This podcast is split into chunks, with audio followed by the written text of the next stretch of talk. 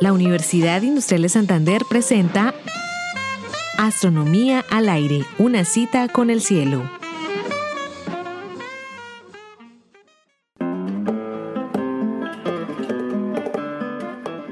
Todo gran experimento comienza con un sueño.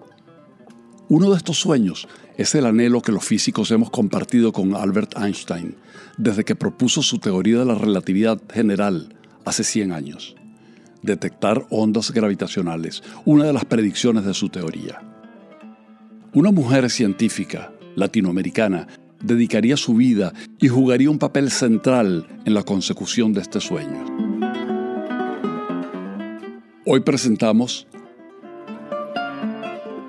La maga de la observación del siglo. La relatividad general ha sido una teoría muy exitosa. Hizo la descripción correcta de un pequeñísimo giro que hace la órbita de Mercurio. Predijo que la luz se curva por la gravedad y las observaciones astronómicas han confirmado esta predicción. Diversos experimentos confirman que el campo gravitacional afecta el flujo del tiempo. Maravillosas lentes gravitacionales son una valiosa herramienta que la relatividad general legó a la astronomía. Pero de la más impactante de sus predicciones, la existencia de ondas gravitacionales, no había confirmación directa. Nacida en Córdoba, Argentina, en 1965, Gabriela González nunca dejó de soñar.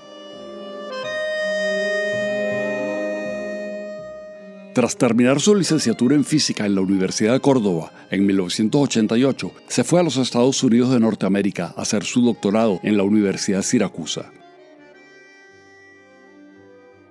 Allí centró sus estudios en la predicción del ruido térmico y cómo reducirlo, para poder detectar ondas gravitacionales. Había comenzado la caza de un anhelo que tendría un final afortunado. 28 años más tarde, el 11 de febrero de 2016, Gabriela en persona anunciaría al mundo la victoria del experimento del siglo, la detección directa de las ondas gravitacionales. Cosa curiosa, la gravitación no solo capturó su carrera académica, también su vida personal.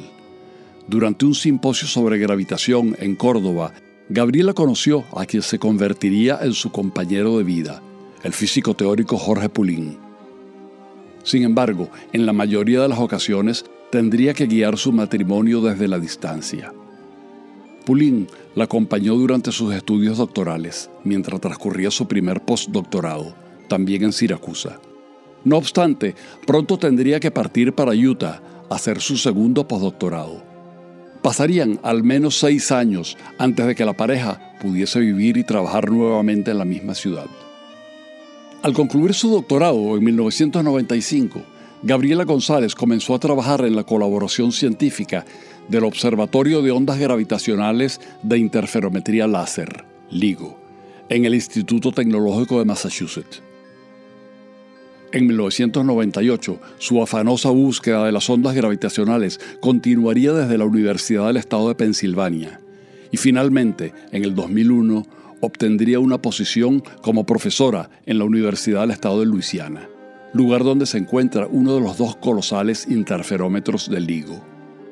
Eventualmente Pulling también conseguiría una posición de profesor en la Universidad del Estado de Luisiana, lo que le permitió a la pareja reunirse. Gabriela González es coautora de más de 70 artículos científicos junto con la colaboración LIGO y de una veintena más de trabajos independientes que han sido cruciales en la detección de las ondas gravitacionales. Entre 2008 y 2011 dirigió el grupo de trabajo de caracterización del detector de LIGO y desde el año 2011 es portavoz de la colaboración, luego de ser electa democráticamente por más de mil científicos que la conforman.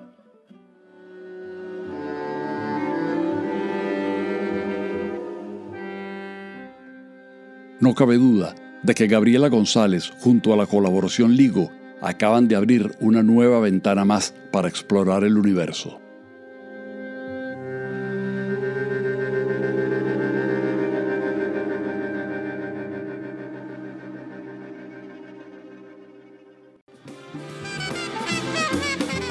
Realización Astronomía al Aire. Narración Edición Héctor Rago. Grabación Jairo Campillo, equipo radio de Lewis Comunicaciones. Twitter arroba astro al aire.